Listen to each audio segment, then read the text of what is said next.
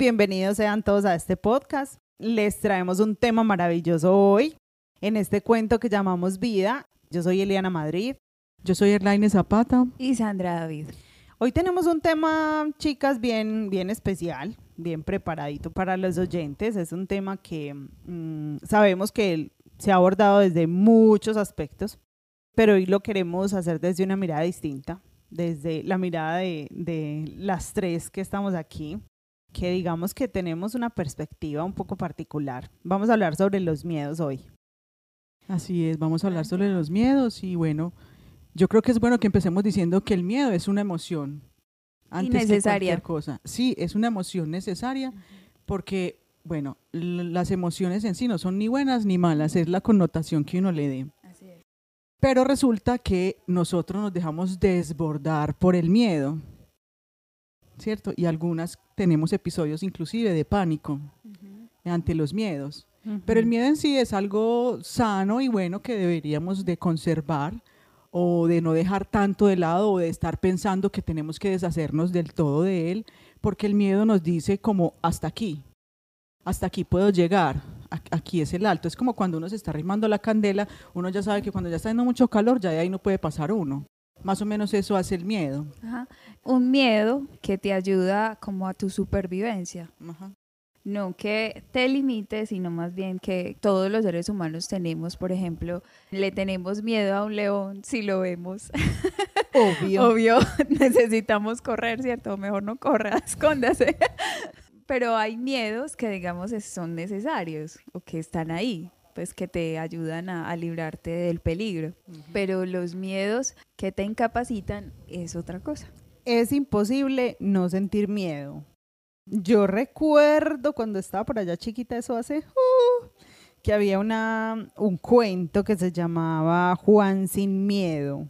No sé si a Arlaine de pronto le tocaría y era una persona que no tenía miedo por absolutamente nada, entonces se fue a un castillo por allá donde todo el mundo tenía miedo de entrar y él entró y descubrió que habían eh, otras cosas maravillosas que muchos por tener miedo no se atrevían a hacer y él las podía hacer. Entonces es imposible creer que nosotros vamos a eliminar el miedo.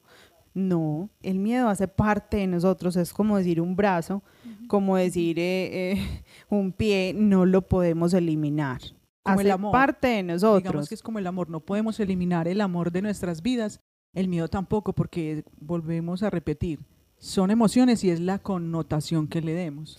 Hacen parte de nosotros, vienen en nuestra fisiología, hacen parte de nuestro cerebro, pero sí hay que aprender y hay que, cuando ese bombillito se prende, entonces hay que aprender a identificar por qué se está ese miedo, por qué me está advirtiendo. Normalmente nos da miedo cuando hay una situación en la que puede estar en peligro nuestra vida, puede estar en peligro nuestro proyecto, puede estar, pero si cada situación que yo vivo, por ejemplo, estar aquí con ustedes, me da miedo, cuando no es en realidad ninguna situación amenazante, es porque hay algo que está pasando en mí.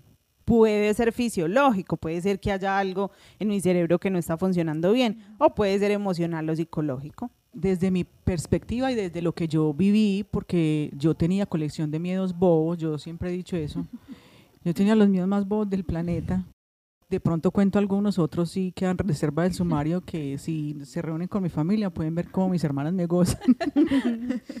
Eh, pero yo pienso que el miedo es un desbordamiento, o cuando el miedo se convierte en, algo negativo, es un desbordamiento que lo paraliza a uno, hmm. que lo paraliza a uno a hacer lo que realmente uno debe de hacer. ¿sí? Independientemente de que uno quiera o no que el miedo esté, el miedo va creciendo. Por ejemplo, a mí lo que me pasaba era cuando yo estaba pequeña, eh, yo no entendía por qué le tenía miedo a todos los animales, absolutamente a todos los animales. Ese era uno de mis miedos bobos. Yo no era capaz de coger una gallina. Y entonces eh, yo no entendía el miedo y el miedo fue creciendo conmigo. Y a medida que yo iba creciendo, afortunadamente no crecí mucho, el miedo también crecía pero noté que yo dejé de crecer y el miedo siguió creciendo y se convirtió en un mamut. Era una cosa enorme porque llegué a tener episodios de pánico con esos miedos. Y ¿Qué me pasó? Eh, empecé a entender el miedo. Pero bueno, yo creo que más adelante hablamos de eso. Eh, hablemos por ahora como de, de, esos miedos que nos incapacitan, que nos paralizan, el desbordamiento del miedo. Hay una cosa interesante que estás diciendo, Elaine, y es el efecto que, que genera. A todas las personas no las paraliza. De hecho, hay personas que las hace reaccionar, pero de manera impulsiva. Sí, por ejemplo, yo tengo un familiar que mm, se encuentra con un ladrón y se muere el pánico y, se paraliza y el ladrón le quita todo. Eh, sí, hay otros, por ejemplo, que salen corriendo. Y hay otros que pelean con el ladrón. Yo tengo una hermana que agarró al ladrón una vez, la iban a atracar, y del miedo agarró al ladrón y le cascó tanto que el ladrón terminó pidiendo ayuda. Ay, por Dios. Entonces, miren que en esos términos, el miedo también es positivo porque a veces te hace reaccionar, pero hay que controlar, ¿cierto?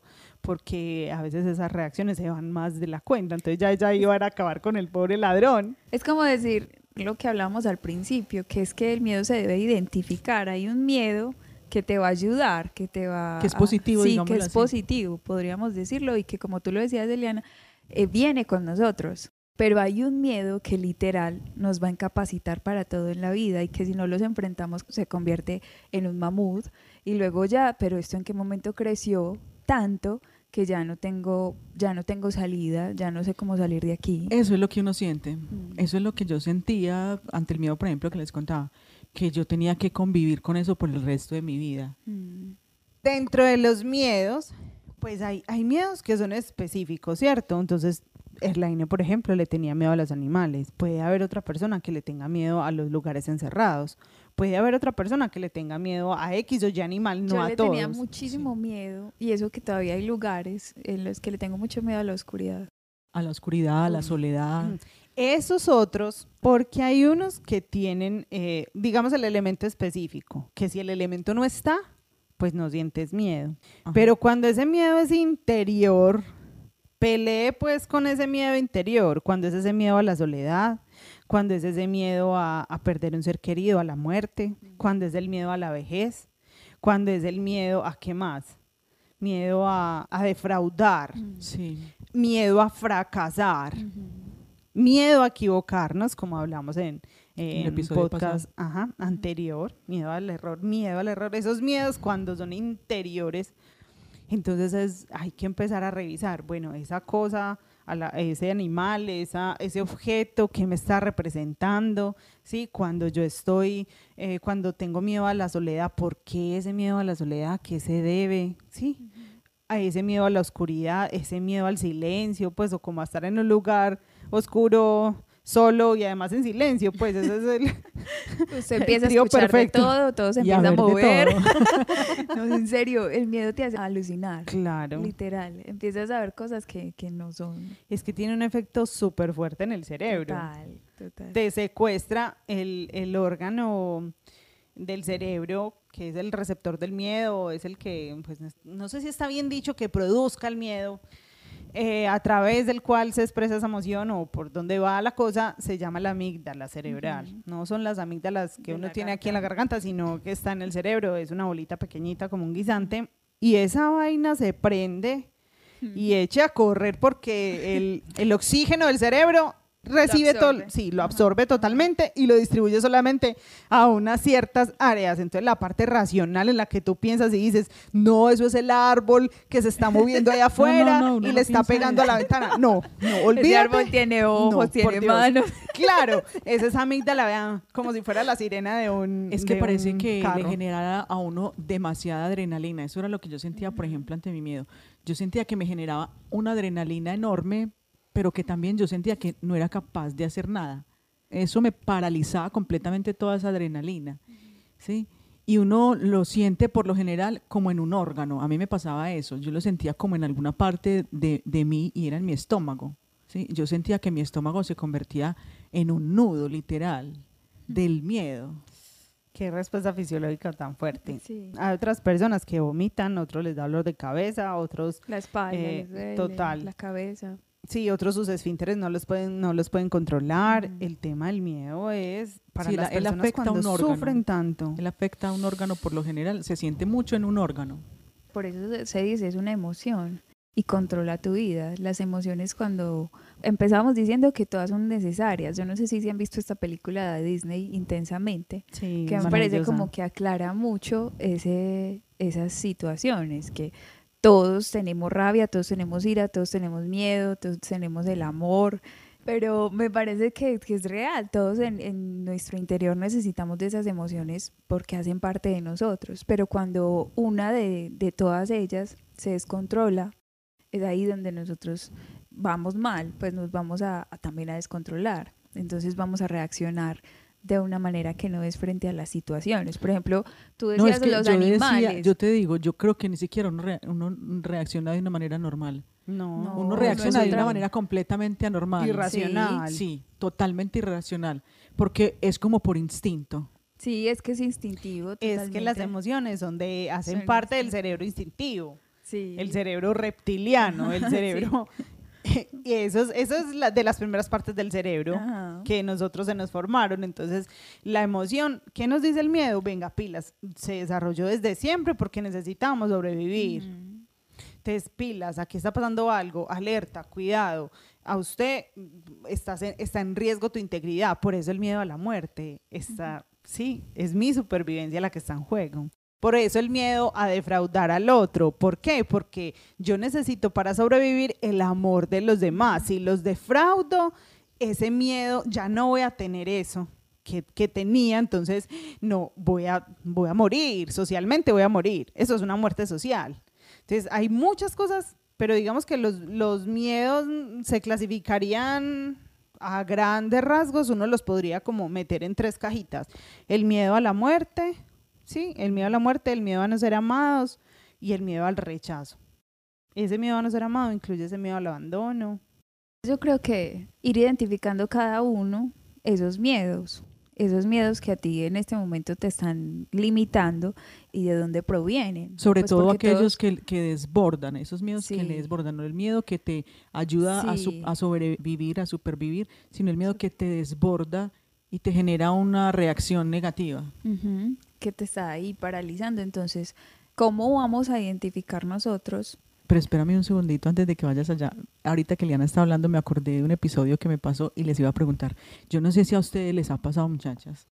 Si vieran la cara que está haciendo, si vieran la cara que hace de malicia, si vieran esa cara como le brillaron esos ojos, que me da hasta susto lo que va a preguntar. No, no, la- A ver, a ver, diga a ver si editamos esa parte. Sí, no, sí, por favor, por favor. No, no voy a preguntar nada, voy a hacer un comentario. Me dio terror. Voy a comentar una situación. ¿Cómo les parece? Yo no sé si a ustedes les ha pasado situaciones en que están con alguien y esa persona está en un diálogo y obvio eh, la otra persona no está viendo lo que uno está viendo ni uno está viendo lo que está viendo la otra persona porque están frente a frente, sup- supongamos, ¿cierto? Y la otra persona justo enfrenta un miedo, entonces empieza a hacer una cara y uno y la cara de uno también se empieza a transformar. Yo no sé si a ustedes les ha pasado. Y el cuerpo de uno también empieza a reaccionar de cierta manera y uno empieza a ponerse alerta. A mí me pasó una vez una situación así con una amiga. Ella enfrentó en ese momento que estaba conmigo, estábamos en una conversación plenamente tranquila, normal, jovial. Y resulta que mi esposo es un poco maldadoso y estábamos Ay. en la cocina de mi Se apartamento. unieron los maldadosos porque Por- ella... Ella también. Y entonces resulta que yo estaba dando la espalda a una ventana que da a la cocina y mi esposo nos escuchó hablando en la cocina a mi amiga y a mí. Y resulta que mi amiga tenía la cara, pues la, la cara de ella miraba hacia la ventana mientras yo daba la espalda. Y mi esposo asomó una mano por la Ay, ventana. No, por Dios. Qué malvado. Pues la cara de mi amiga se ha transformado de tal manera que yo estaba sentada así, relajada, desestresada. Y empiezo yo. ¿Qué pasó? Ay, qué maldadoso. Entonces, eso también es, porque entonces uno siente que, la- que el miedo de la otra persona también lo está Sí, sintiendo pasa, uno. claro. Es que claro también que se sí. convierte, es que eso es- esto de los seres humanos es una cosa tan hermosa, muchachas, porque, porque también hay un componente social ahí. Nosotros también aprendemos a tener miedo. Sí, Eso, es, algo muy valioso lo que, lo que tú traes con, esa, con ese ejemplo. Es como el que, el que eh, vamos así caminando por la calle y arranco a correr. Uno también arranca a correr detrás porque no sabe el otro que está corriendo. O escuchas, no sé, escuchas un ruido en la calle, un grito o algo, todo el mundo ya se aterra, ¿qué pasó? Y entonces es una masa la que se forma ahí de pánico. Una reacción en Hay un tema social, dicen que los niños, y hay un experimento psicológico así, pues que eso fue, ha sido terrible, pero, pero igual todavía hoy lo traen pues en muchas clases para explicarnos cómo es esto del tema del miedo. Eh, los niños, por ejemplo, dicen que solo nacen con el miedo a los ruidos fuertes y a la sensación del vacío que se van a caer. Pues como este que me caigo y no hay quien me agarre, solamente nacen como con esos miedos, ¿cierto? Y de resto, hay muchos miedos que son aprendidos. Entonces en ese experimento ponen un niño a jugar con un animal, pues como con un peluchito. Lo, le ponen un peluche blanco y el niño normal con el peluchito blanco como si fuera un ratón, pues. Y lo ponen a jugar con el peluchito blanco, normal, normal. Y el niño completamente tranquilo. Pero después le, le ponen ese peluche blanco y lo asocian con un ruido súper fuerte. Entonces el niño se asusta Después vuelven y entran el peluche y vuelven otra vez y le ponen el ruido. Entonces el niño se asusta. Ya después no necesita el ruido, sino que solamente ve el peluche y ya se pone a llorar cuando ve el peluche, porque asoció eh, el miedo del ruido al peluche. Así se forman como las creencias en, en nosotros, desde el sentimiento y esa experiencia esa, esa, experiencia que tuve, lo que me causó, lo que me hice sentir. Y por eso hablábamos de las, eh, ahorita, de dónde procede todos esos miedos que tenemos, porque está lo que tú dices, Eli, de la sociedad, pero también la familia, que hay un miedo que por generaciones ha estado en esta familia. Entonces aquí no se hace esto o aquí no se habla de esto muchas de, de, todas esas realidades podemos también analizarlas en nosotros, porque nosotros le tenemos tanto miedo. Yo digo que digamos la oscuridad, porque yo sé que, porque mi mamá es una de las que siempre tiene que eh, dormir con algo encendido. Entonces a veces son cosas que vienen, que, ni siquiera son nuestros miedos, son unos miedos que desde casa hemos aprendido. Y que uno lo ve y uno dice, pues porque eso le da mucha luz a uno, la verdad, definitivamente como analizar, pero yo porque le tengo miedo a esto. Eso es muy importante lo que estás diciendo, ya a la hora de, de como uno decir, bueno, a ver qué es lo que está pasando aquí. Porque llega un momento en que uno tiene que decir eso, ¿cierto? Esto no es para que yo viva toda la vida con esto, uno no tiene que ser esclavo de, de ese miedo. Ay, total. Uno tiene que llegar a un momento en que decir, bueno, a ver qué es lo que está pasando aquí cuando yo encontré esa parte de mi vida, yo me paré, bueno, ¿qué es lo que está pasando aquí? Mm. ¿Hasta dónde me lleva eso? Porque hasta desde que tengo uso de razón, le tengo miedo a esto. Yo empecé a analizar mi miedo cuando entré en los caminos del Señor. Bueno, Señor, necesito que me sanes esto porque esto está horrible. Pues yo, si yo iba a ir a alguna parte, yo tenía que preguntar, ¿en tu casa hay perro? Y si había perro, yo no iba. y si había gato, tampoco. Ah, no, y si había gato, tampoco. ni, pájaro, ni, ni, el pescado, pues. nada, nada no, capaz si el pescado me saltaba del miedo. Todo puede pasar. sí. Entonces, es como cuando la gente es escrupulosa y justo le sale el pelo en la sopa. Capaz si el pescado me saltaba. Entonces uno tiene un momento en que tiene que confrontar ese miedo. Una parte muy importante, sí, primero, saber que identificar el miedo como está diciendo Sandrita, pero otra parte mm. también es, a ver, ¿desde dónde viene ese miedo? Irme a mirar desde dónde viene a mí el Señor, gracias a Dios, por allá me hizo recordar, pero yo estaba supremamente pequeña, supremamente pequeña, yo sí mucho, tendría tres años, que un familiar mío me infundió los miedos a los animales. Me colocaba un pollito en la cara y me, y me decía, te va a picar, te va a morder, te va a morder. Ah. Y con el pollito en la cara, un pollito chiquito. Entonces yo de tres años, que estaba más chiquita de lo que, pues ya estoy un poquito más grande de tres, pero estaba más chiquita. Y entonces que te coloquen un, un, pollito en la cara, claro, tú ves una cosa enorme que te, está, te están diciendo que eso te va a morder. Fue un miedo infundado. Entonces, eh, desde ahí empezó mi proceso de sanación y, y para la gloria pues del Señor, eh, ya pues soy capaz de acariciar un perro, de que un gato se pase por encima de mí, no tengo problema. Para mí los miedos más duros de enfrentar es el miedo a, a desagradar, a defraudar. Y ese, ese ha sido uno de los miedos más grandes en los que yo he trabajado por años, pero por años, porque entonces hay personas que esperan de ti que tú seas, cuando uno es el mayor de la casa, entonces te van poniendo esa etiqueta de que acuérdese que usted tiene que ser ejemplo para los chiquitos. Acuérdese que usted es la mayor. Acuérdese que entonces, sí, entonces tiene que estar súper bien puestecita, entonces tiene que, y todo el tiempo uno llenando como expectativas y esperando. Nosotros esperamos que tú seas no sé qué, que seas no sé cuántas, que seas así. Y entonces es uno con un deseo en el corazón queriendo hacer muchas cosas y entonces a toda hora es como paralizado, frenado, porque no, es que me, van, me dejan de querer, ellos esperan mucho de mí, ellos esperan esto y esto de mí, pero entonces yo qué, me voy a defraudar yo. Y es como un ideal inalcanzable, que ese miedo también trae cierta frustración porque es que lo que las otras personas están idealizando de ti no tiene nada que ver contigo. Tú dices, ¿cómo yo llego a esa estatura si, si mi posición es otra o yo quisiera hacer otras cosas? Entonces es una frustración increíble. Total, porque empiezan a imponer que tú tienes que ser, que tú tienes que ser, y, eh, y ahí es donde va creciendo la ansiedad que esa es, esa es otra forma de miedo, empieza entonces a crecer esa ansiedad dentro de mí porque no puedo alcanzar a hacer eso que mucha gente quiere que yo sea, pero es que yo no soy eso. Pero mira que, por ejemplo, desde el punto de vista de, espiritual, de un acompañamiento espiritual,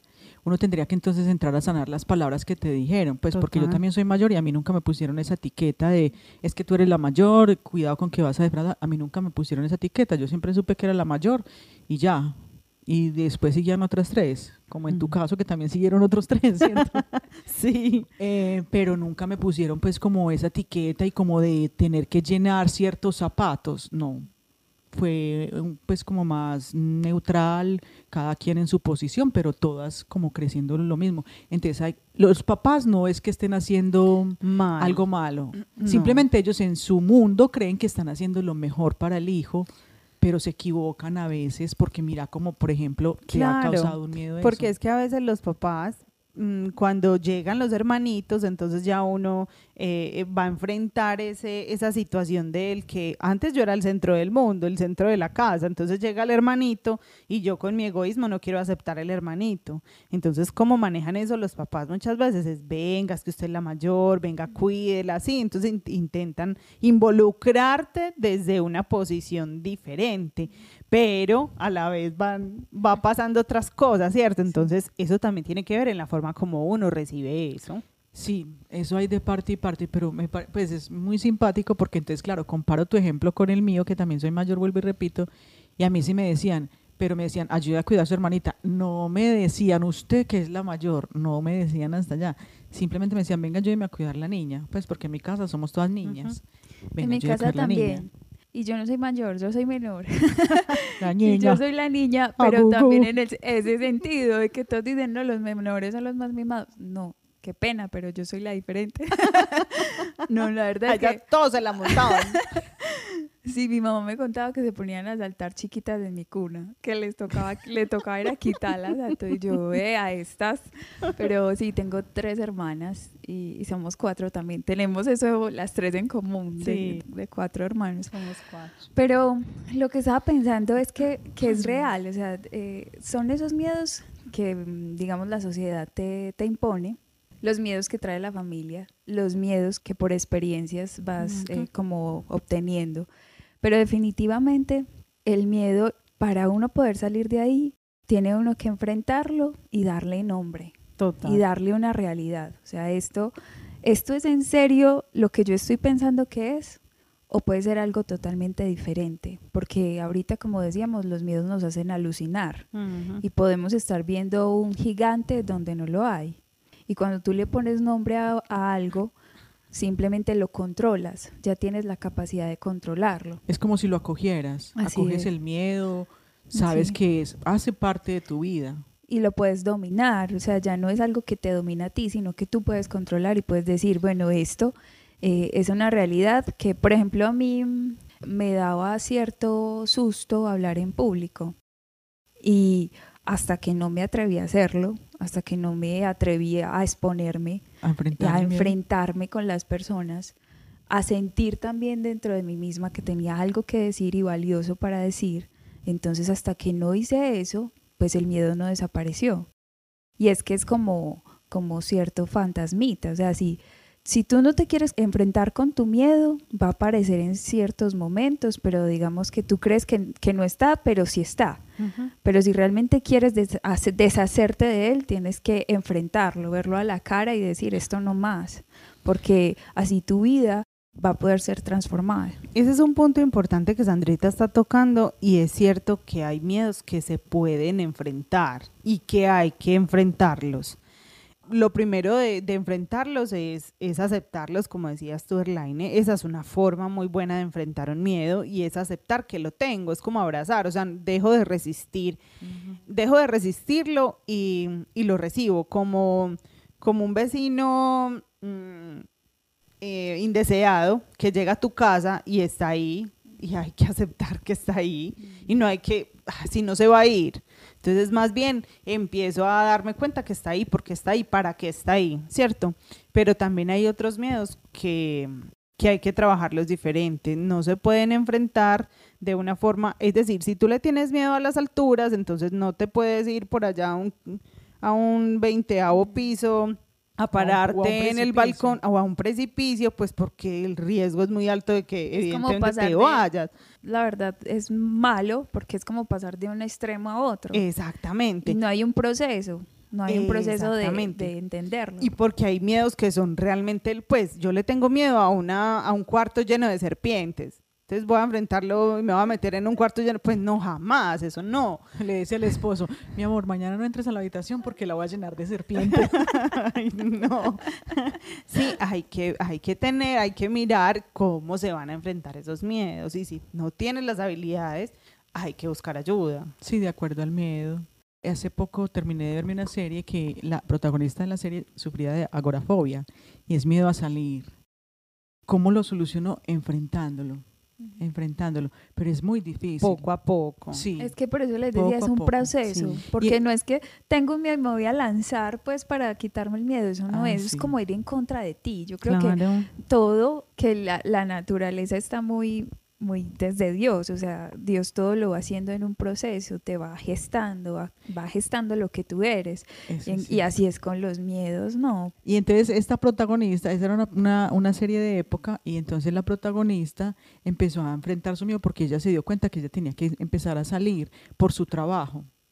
No porque trabajara por fuera, trabajaba interna en una casa, pero llegó a ser eh, la jefe de cocina y en ocasiones le tocaba salir y entonces, como era de época, se usaba el laudano, que pues sabemos que es malo hoy en día, pero ella usaba el laudano como para trabarse.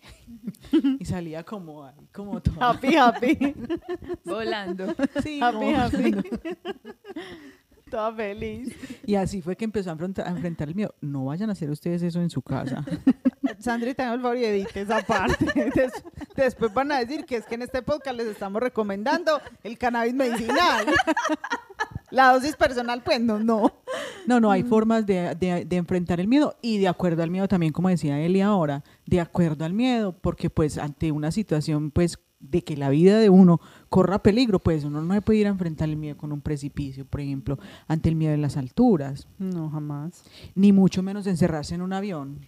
Pues es que yo pienso, o sea, hay miedos que es normal vivir con ellos, pero hay otros que la verdad es que sí te incapacitan.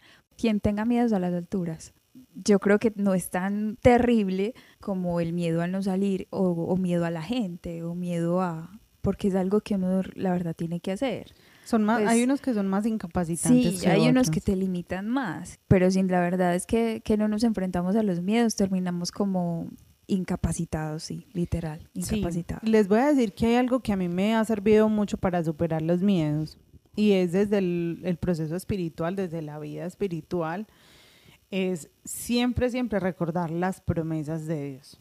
Siempre. Y alimentar mucho mi fe. Porque cuando alimentamos nuestra fe, los miedos mueren de hambre, como dice la frase por ahí. Entonces siempre es fortalecer la vida interior, la vida espiritual, para recobrar ese valor, sí, para recibir ese valor. Recuerden que mm, el Espíritu Santo es esa parresía o esa valentía cuando los discípulos estaban encerrados por miedo, a, los romanos, a los judíos, ¿sí? Cuando ellos estaban encerrados, después de que el Señor estaba resucitado, pues entonces que les deja la tarea de evangelizar, entonces ellos, bueno, y entonces aquí, ¿qué vamos a hacer? que y encerrados en un cuarto, llenos de miedo. ¿Qué pasa? Que llega el Espíritu Santo con esa fortaleza y los pone a hacer ese montón de cosas que ellos creyeron que no iban a ser capaz. Entonces, para mí, el número uno de los miedosos y gallinas como yo es el Espíritu Santo. Él es el mejor aliado del mundo. A mí también me ha servido muchísimo la oración, la vida espiritual para sanar mis miedos. En mi caso, yo siempre he pedido como que me muestre como la raíz para poder lograr sanarlo y siempre he, estado, he contado pues con, con, que el Espíritu Santo me ha mostrado la raíz de esos miedos y he logrado sanarlos, sanarlos muchísimo, que llega uno al punto de controlarlos, de controlarlos muchísimo y ser capaz de, de, pasar, en mi caso por ejemplo, estar rodeada de animales y no pasar nada, no pasar absolutamente nada. Es que además de que viene a, ayudarte, a darte ese entendimiento de por qué ese miedo, por qué esa situación, no te deja solo. Es como que él mismo te inspira a enfrentarlo y te da las fuerzas para hacerlo. Esa es la hermosura del Evangelio y de entender que definitivamente su gran promesa es que va a estar con nosotros hasta el final y que todas esas situaciones de, de dolor, de tristeza, de miedos, Él viene a darnos alivio y consuelo en todas esas áreas. Pero también pensando que que de hecho la palabra de Dios nos ilumina tanto. No sé si han escuchado, el Papa Juan Pablo II decía que la palabra no tengas miedo está escrita 365 veces en la palabra. Entonces es como un no tengas miedo diario, no tengas miedo a enfrentar la vida. Como porque cada no día, hoy no tengas miedo. No vas a estar solo. Hoy no tengas miedo. Sí, porque, porque es muy fácil, o sea, caer en el miedo es tan fácil. Porque como lo hablábamos en otros podcasts, eh, lo opuesto al amor siempre va a ser el miedo, no el odio. El miedo es el que nos incapacita, el miedo es el que te hace mirar hacia atrás, como la esposa de Lot, eh, quedarte como una estatua de, sal, y no avanzar en tu vida, quedarte sin dar fruto y fruto en abundancia.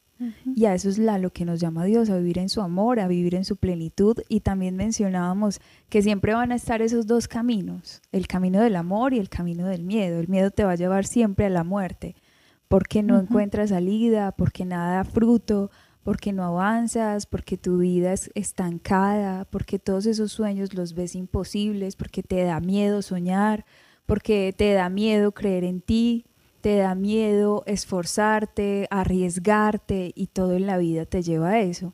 Entonces, vas a estar enfrentado todos los días de tu vida a elegir, a elegir desde esa libertad que Dios nunca te va a quitar, ese gran don de su amor. Todos los días vamos a decidir. Entonces hoy decido desde el amor, que es Dios, o desde el miedo, que es la muerte, y que me va a llevar a la muerte. Hay una cosa también, eh, ahora que estamos pues como concluyendo, si de pronto una persona no alcanza eh, como ese nivel de oración o cierto nivel de espiritualidad o no es creyente y está escuchando este podcast, también está recurrir a los profesionales, recurrir a psicólogos, eh, a personas que te ayuden a solucionar tus miedos, a ir eh, a enfrentarlos de acuerdo al miedo o a ir hasta atrás en tu vida desde donde partieron. Eso es muy importante. No te quedes con el miedo, no es para que viva contigo, que ya llevas tantos años cargándolo, no, eso lo cansa uno. Eso lo cansa uno. Deshazte del miedo y siempre hay una solución. El Señor siempre le presenta a uno un camino, bien sea espiritual o bien sea desde el área profesional, siempre hay una solución. Así es. Entonces hay que, hay que dejar esos miedos, hay que soltar esos miedos o hay que llevarlos de la mano, pero no dejar que, que sean ellos los que nos controlen. Que ellos te lleven de la mano. Sí, sí, que no sean ellos los que dirijan tu vida, sino al revés. Y cuando nos empecemos a sentir con miedo, es hacer ese ejercicio de parar un momentico y decir, ¿por qué? ¿Qué está pasando? Recordemos que las emociones, yo las llamo los resaltadores, porque, porque con las emociones mm, se fijan incluso más, mucho más los recuerdos. Mm. Hay recuerdos que están más fijos en tu mente porque están marcados con una emoción. Entonces, eso también, esa es otra de las funciones que cumplen las emociones y en este caso el miedo. Pero entonces hay que descubrirlo, hay que reconocer ese génesis y, y soltar porque estamos llamados a ser libres, los seres humanos estamos llamados a vivir en plenitud, en paz y en tranquilidad y la paz comienza por el corazón y el miedo no nos deja vivir en paz. Así es. Bueno, eh, terminamos entonces este episodio. Fue una bendición poder estar con ustedes, poder compartir sobre este tema tan importante que definitivamente si no nos arriesgamos a reconocer esos miedos y como dicen chicas, a que no nos lleven de la mano, sino nosotros poder identificarlos, pues nuestra vida no va a poder avanzar. La verdad es esa. Así que les dejamos esa gran invitación de conocerse un poquito más, de mirar un poquito más hacia adentro para que se encuentren con Dios, se encuentren con la verdad. Y nada, les habló Sandra David. Eliana Madrid. Erlaine Zapata. Dios los bendiga, los queremos mucho. Chao. Chao.